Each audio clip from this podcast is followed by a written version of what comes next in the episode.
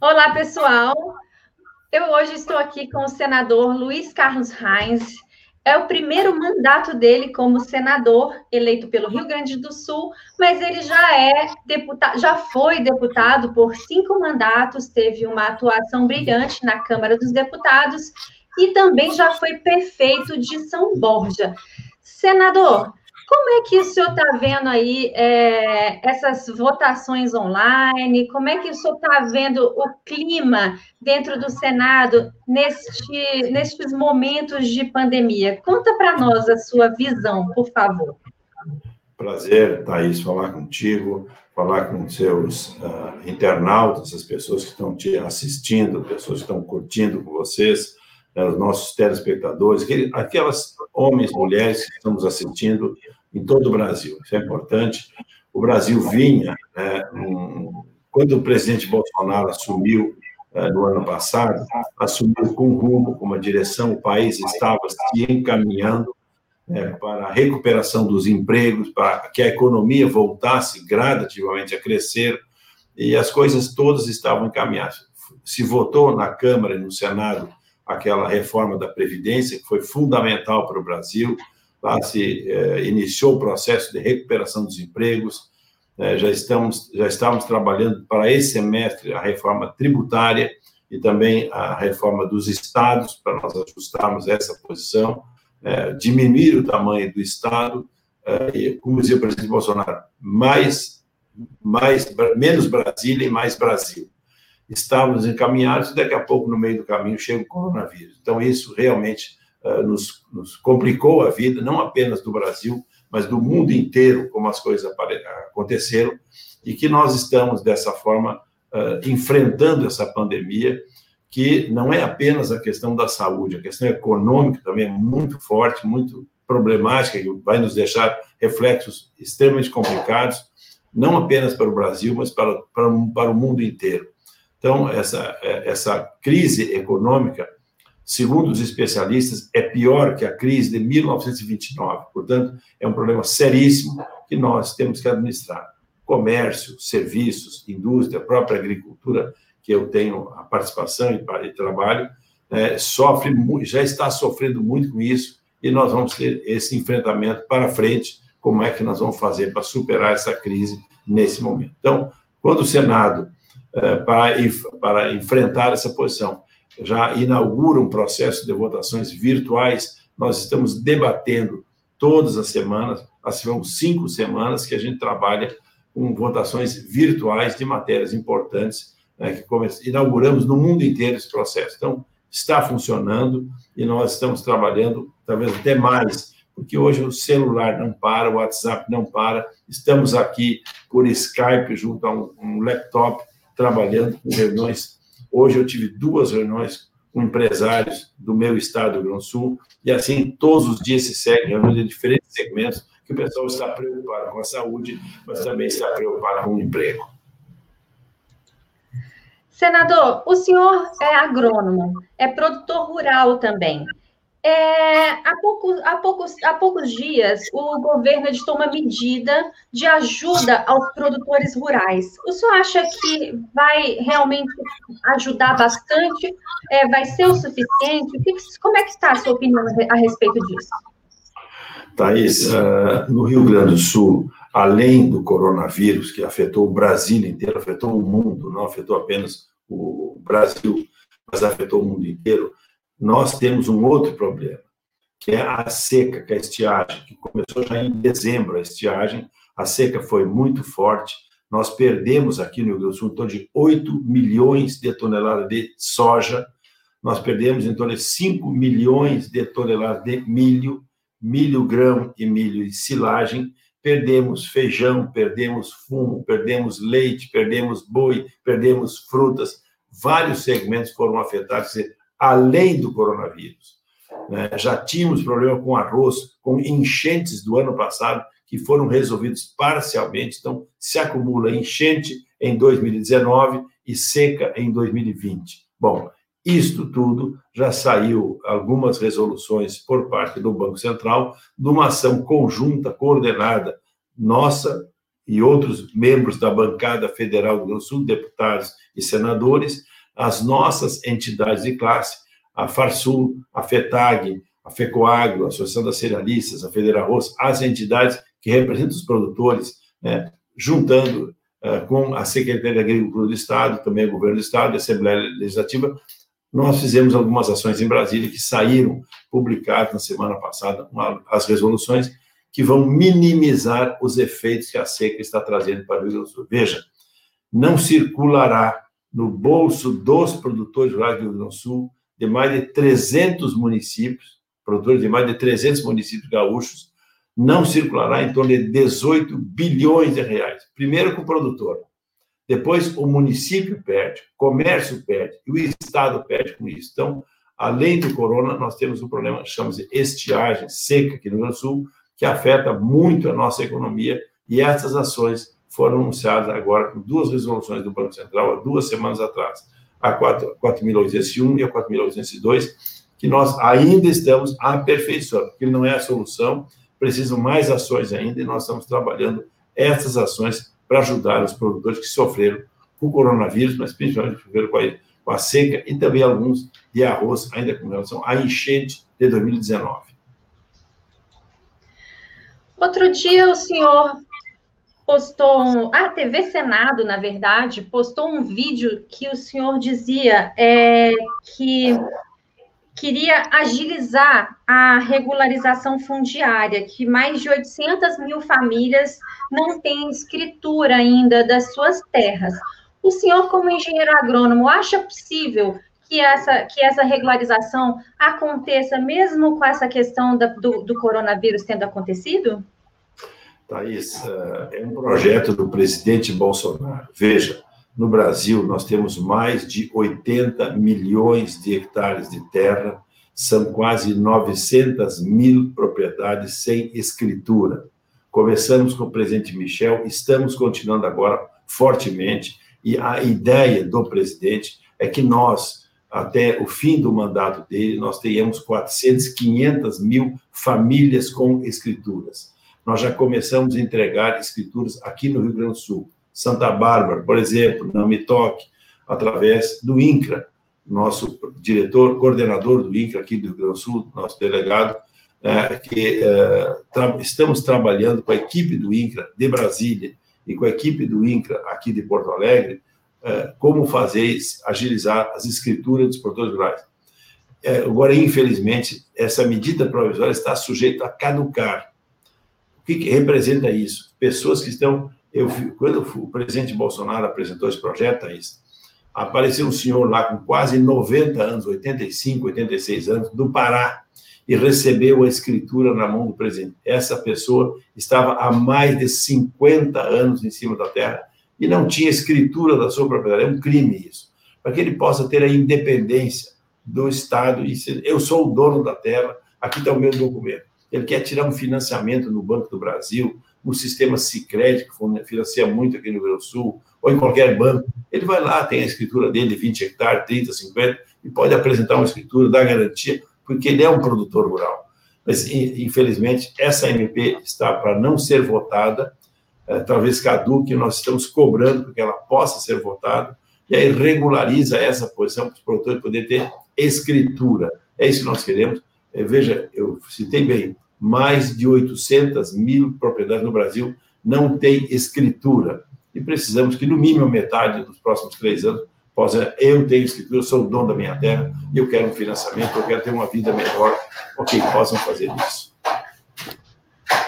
Senador, eu estava lendo o nosso amigo Chico Graziano e ele me disse pessoalmente que, que o Brasil produz mais de 230 milhões de toneladas de grãos, mais milhares de toneladas de bananas, frutas, etc. É, os, a nossa capacidade de exportação caiu nesse momento, né? O senhor acha que a gente vai ter muitas perdas dessas, desses alimentos nos próximos meses? Thaís, o Brasil colheu, vou corrigir, mais de 250 milhões de toneladas de grãos. Mesmo com a seca que eu fatei, citei do Rio Grande do Sul, que nós perdemos 14, 15 milhões de toneladas no Rio Grande do Sul, entre soja, milho, feijão, enfim, né, perdemos 14, 15 milhões de toneladas, o Brasil colheu safra recorde, 254 milhões de toneladas. Cumprimentar aqui a nossa ministra Tereza Cristina, também minha colega engenheira agrônoma, minha colega produtora rural, conduz hoje o Ministério da Agricultura, uma mulher com capacidade, com competência, lá do nosso querido Mato Grosso Sul, é, a Tereza tem conduzido, e o Brasil colheu uma safra recorde esse ano. É, eu fiz um, uma teleconferência com o pessoal do frango na semana passada, o Banco do Brasil com o BNDES. Ah, o nosso Francisco Turra, que é o presidente da Associação Brasileira das Empresas de Frango e Suíno, certo, do Brasil. E agora pela manhã, ah, nessa, nessa, nessa terça, quarta-feira, eu também fiz uma reunião com os representantes do frango, do suíno, do leite, do boi, aqui do Rio Grande do Sul. Não foi a nacional. A semana passada eu fiz com Turra com eh, os produtores nacionais de frango e suíno e representa os produtores integrados. Eles estão conseguindo manter as, as entregas no mercado internacional, conseguindo manter, uh, vamos dizer assim, as vendas e, com isso, a manutenção dos empregos, porque é um setor altamente capacitado. O Brasil hoje é o maior exportador de frango do mundo, é o quarto exportador de suíno do mundo, portanto, nós somos líderes mundiais nessa proteína de frango e de suíno. Então, é, é importante. E outros setores também nós estamos conseguindo mercado. A soja mesmo, eu vejo aqui, aqui no Rio Grande do Sul, os caminhões não param de levar soja dos seus municípios, mesmo a safra sendo menor, para o porto de Rio Grande para exportar. E a China é um dos grandes mercados que o Brasil tem hoje, e outros países também. O Brasil hoje é o maior produtor mundial de soja. Maior produtor mundial de soja é o Brasil, não é os Estados Unidos e, logicamente, também é o maior exportador de soja. Então, essas ações tem hoje, e seguramente, a, através da agricultura, Thaís, é que o Brasil começará a se recuperar, porque você planta, dali a três, quatro meses você já está colhendo. Então, gera riqueza muito fácil, né? e, é, e, o Brasil é extremamente competente uh, na produção agrícola, das carnes, dos lácteos, das frutas, das fibras, uh, das nossas florestas, dos grãos, enfim, aquilo que o Brasil produz é, é um produtor excelente. O Brasil hoje é um dos maiores produtores. Exportamos hoje os nossos alimentos para mais de 200 países que consomem os produtos brasileiros. Para quem eu sou agrônomo, sou técnico agrícola, sou produtor rural, é a minha profissão, esse, esse é o meu negócio. Senador é uma, é uma, é um, é, é, é não é o meu emprego, é o meu emprego é a agricultura que eu faço. Há mais de 40, quase 45 anos que eu já estou dedicado a essa atividade. Então, o Brasil hoje, o clima que tem, o solo que tem, né, com as terras que nós temos, será seguramente a maior nação agrícola do planeta. Nós estamos fadados a ser isso. Para quem, eh, viu, Thaís, em nos anos 70, era importador de alimentos, hoje eu vi um dos maiores exportadores de alimentos do mundo, é o Brasil. E nós seguramente podemos superar Estados Unidos, podemos superar a China, é, União Europeia, enfim, os principais produtores do mundo, o Brasil pode, pode superá-los. Ok, estamos no caminho certo e as políticas que o governo Bolsonaro tem adotado com a ministra Teresa Cristina vêm nessa direção e nós apoiamos essas medidas. Senador, o senhor também tem falado bastante na questão da, do Código Florestal, que ele já tem sido é, é aplicado de volta no bioma, na, na Mata Atlântica. Como é, você acha que a gente a gente está voltando mesmo a ter bastante primata ou como é que está faltando bastante ainda para o brasileiro aprender a, a, ter reservas e ao mesmo tempo produzir? O Brasil hoje é o país que mais mais florestas primárias protege em toda a humanidade. Nós temos dados da Embrapa nossa se eu pegar o que uh, florestas primárias que o mundo tinha há 8 mil anos atrás, 8 mil anos atrás, uh, nosso competente Evaristo, da Embrapa Georreferenciamento, lá de Campinas, e outros técnicos, colegas dele, fizeram esse levantamento, plotaram o que, que o mundo tinha, quanto que a Europa tinha há 8 mil anos atrás, quanto que a, a, a China, Japão, a Ásia tinha há 8 mil anos atrás, a África tinha, quanto que América do Norte, América Central, América do Sul. O Brasil é o país que mais preserva de todos os tempos. Se veja, só um dado para vocês entenderem e contextualizarem quando nos criticam. Uh, vem muitas ONGs fazer críticas ao Brasil. O próprio ministro Ricardo Salles tem enfrentado isso, a, a ministra Teresa Cristina e nós também enfrentamos. A União Europeia tem hoje em torno de 5%, não chega a 10% das florestas primárias que tinham há 8 mil anos atrás. Sabe quanto é que tem o Brasil? Mais de 50%. É quem mais preservou hoje. Como é que vão nos criticar se eles lá, em cima de WWF, em cima de Greenpeace e outras ONGs, que não, que não conservaram nos seus países, querem que no, hoje vem criticar em cima das queimadas. Nós temos a maior preservação e, e, e, outra coisa, dentro das propriedades rurais, os produtores hoje têm 30% dessa preservação, é dentro das propriedades rurais dos produtores. Então, esse é um dado importante. Aqueles que estão nos assistindo nesse teu canal, é importante que tenham essa noção né, eh, do que o Brasil preserva. É a maior nação que preserva hoje dentro do mundo. A Europa não preserva isso. A Europa hoje, a Alemanha, planta 70%, 80% do seu território usa com agricultura, com pecuária, com produção, com florestas. O Brasil não chega a 30% da área total do Brasil é utilizada com agricultura, com pecuária, com produção. Então, veja, eh, em termos de preservação, o que, o que o Brasil faz hoje, isso, é, isso tem que ser ressaltado, tem que ser enaltecido, a qualidade do produtor brasileiro. Como disse, nós temos clima, nós temos solo, nós temos água, água doce, a maior reserva do mundo é dentro do Brasil, de água doce, né? E nós temos o melhor produtor do mundo, é o brasileiro, o produtor brasileiro. Aquele produtor que saiu do Rio Grande do Sul, lá nos anos 50, e hoje você vê gaúchos no Santa Catarina, Paraná, colonizar o Brasil a partir do Rio Grande do Sul. Você vai no Mato Grosso, você vai no Tocantins, você vai na Bahia, você vai em Roraima, Rondônia, Amapá, tem gaúchos produzindo lá. Então, gente que saiu daqui, conhece. Melhor produtor do mundo é o produtor brasileiro. Pois é, senador, e muita gente eh, confunde né, a questão do negócio. É, muita, muita gente fala, nossa, a bancada do agronegócio no Congresso Nacional, o agronegócio está acabando com com o país, o agronegócio está acabando com o mundo, e esquece que o agricultor familiar também faz parte da cadeia do agronegócio. Você podia explicar para a gente como é que isso funciona? Thaís, pequeno, médio, grande, não interessa o tamanho. Uh, nós temos ali mais de 6 milhões de propriedades rurais no Brasil, 4 milhões e meia são pequenos produtores, então vejo o preço está muito grande uh, desses produtores rurais todos eu, para mim, não tem tamanho, se é pequeno, é médio, ou grande, interesse, todos são importantes hoje no processo produtivo do Brasil. Então, esse é o ponto importante e nós temos que preservar os nossos produtores, valorizar os nossos produtores. E se o Brasil hoje não está pior, porque a balança comercial brasileira, a balança comercial brasileira, se o Brasil tem reservas de 380 bilhões de dólares que começaram a ser juntadas com Fernando Henrique, eu já era deputado, 99, lá em 2000, quando começou a juntar esses recursos, passou pelo Lula juntando, a Dilma juntando, Michel juntando, e agora Bolsonaro, tem hoje 380 bilhões de dólares de reserva.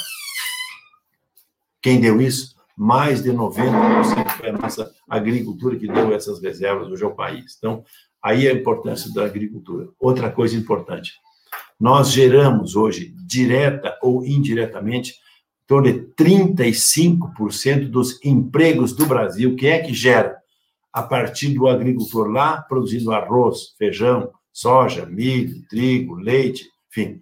É, esse produtor, ele, até sair da mesa da minha propriedade rural, minha propriedade, até chegar na tua mesa, Thaís, esse complexo que tem produtores, tem transportadores, tem caminhoneiros, tem as indústrias, tem os prestadores de serviço, tem o supermercado, para que você possa comprar um litro de leite, um quilo de carne, um quilo de arroz, um quilo de feijão, né?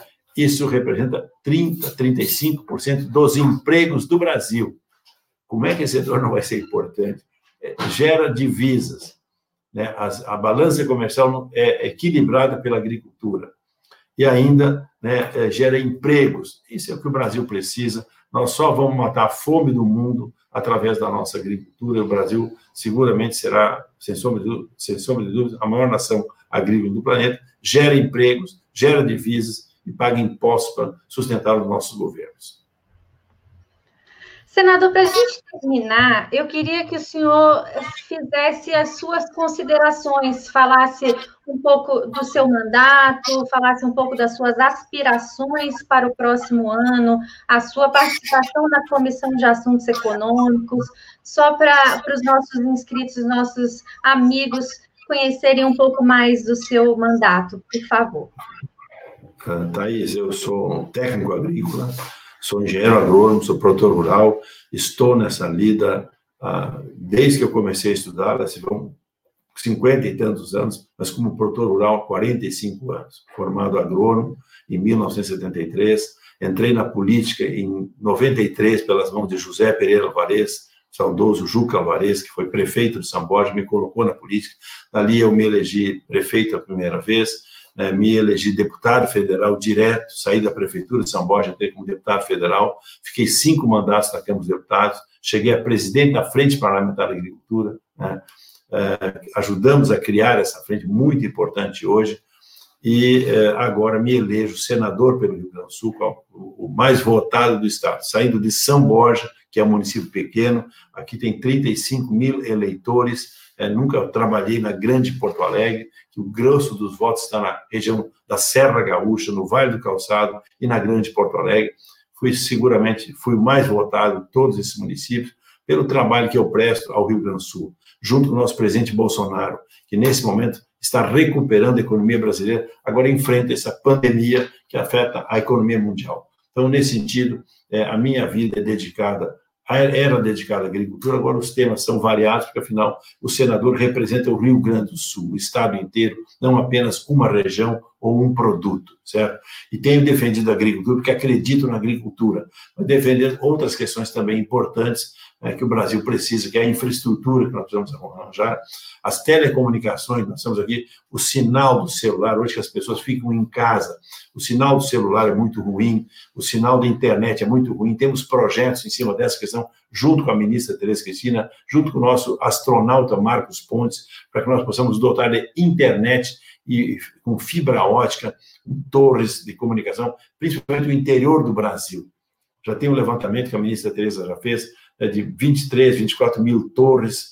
O ministro Marcos Pontes coloca satélites, fibra ótica, usar as redes de eletrificação rural. Esse é um projeto importante que nós estamos trabalhando. Imagina a revolução na agricultura brasileira com internet, com essa agricultura moderna que muitos têm, quem pode, mas que seja flexibilizada para todos, com GPS funcionando numa plantadeira, um pulverizador, um trator, por exemplo, o pessoal poder ter isso aí. Então, esse é um dos projetos importantes. Eu trabalho muito aqui hidrovias, ferrovias, rodovias, pontes, portos, que é infraestrutura, aeroportos, é a infraestrutura do meu estado do Rio Grande do Sul. Estou com o governo Bolsonaro tendo essa oportunidade. E muitas coisas, por exemplo, são com capital privado. Trabalhamos hoje um porto no, no litoral norte do Rio Grande do Sul, chama, era Porto de Torres, hoje é Porto de Arroio do Sal, um capital totalmente privado, investimento de 3, 4 bilhões de dólares, então, eu foco nessas questões, tenho trabalhado isso, isso é o desenvolvimento do meu estado do Rio Grande do Sul. Né? Ajuda o Brasil, sim, mas foco também as questões para o meu estado do Rio Grande do Sul. E tenho essa oportunidade nas principais obras de infraestrutura do estado. Também a questão da energia, que nós temos condições hoje de ampliar a energia. O estado do Rio Grande do Sul hoje importa mais de 50% da energia que consome eu tenho um projeto, programas que a gente possa fazer para sermos autossuficientes com energia eólica, energia solar, energia de biomassa e energia com hidroelétricas, pequenas centrais elétricas e grandes projetos que nós ainda temos no, Rio Grande do Sul. Meu foco é esse, meu trabalho é esse, me elegi para ajudar o Brasil né, e também para ajudar o meu estado, Rio Grande do Sul. Senador, eu te agradeço muito pela sua presença. Vou te convidar para voltar no canal mais à frente. Quando o senhor quiser também, é só entrar em contato, o canal está sempre aberto, a gente precisa ouvir vocês. Há, há, um tempo atrás, a gente, o senhor sabe, o Congresso Nacional, tanto o Senado quanto a Câmara, não eram o suficiente é, transparentes, mas agora a gente tem vocês muito mais perto então, eu agradeço a sua presença imensamente. Ok, Thais. Da mesma forma, você, a todos os seus seguidores, senhoras e senhores que estão nos assistindo nesse momento, é um grande prazer, e mostrar que no Senado Federal, na Câmara dos Deputados, tem muita gente que trabalha. Mas dizer, aquilo é um caco. Não, é gente boa, tem muita gente boa, tem realmente aqueles que não nos representam, mas houve uma depuração muito grande nas eleições, nas últimas eleições. O povo mudou, não quis mudar e botou o Bolsonaro de nosso presidente, né? o povo fez mudanças na Câmara, fez mudanças importantes também no Senado, e esse é o ponto. Se eu não tiver um bom mandato, se eu não prestar um bom serviço, o povo do meu estado não vai me eleger. Então, isso também é importante. Valorize os bons e queime aqueles que não são bons parlamentares, para o bem do nosso país. Muito obrigado a você, e é um prazer ter conversado contigo. Estaremos, sim, mais vezes conversando sobre assuntos importantes para o nosso país e principalmente para o nosso Rio Grande do Sul. Muito obrigada. Pessoal, eu vou deixar os contatos do, do senador Luiz Carlos Reis aqui na caixa de informações, redes sociais, vocês podem entrar em contato através da, do Facebook, enfim. Eu vou deixar os contatos dele aqui e qualquer coisa o, o senhor pode voltar a nos falar e a gente manda também as mensagens dos ouvintes, dos, dos espectadores para o senhor e para sua assessoria. Muito obrigada, senador. Obrigado a você e inteiramente à disposição para responder as perguntas que vierem na, no, na, nas nossas redes sociais. Um abraço. Um abraço, obrigada.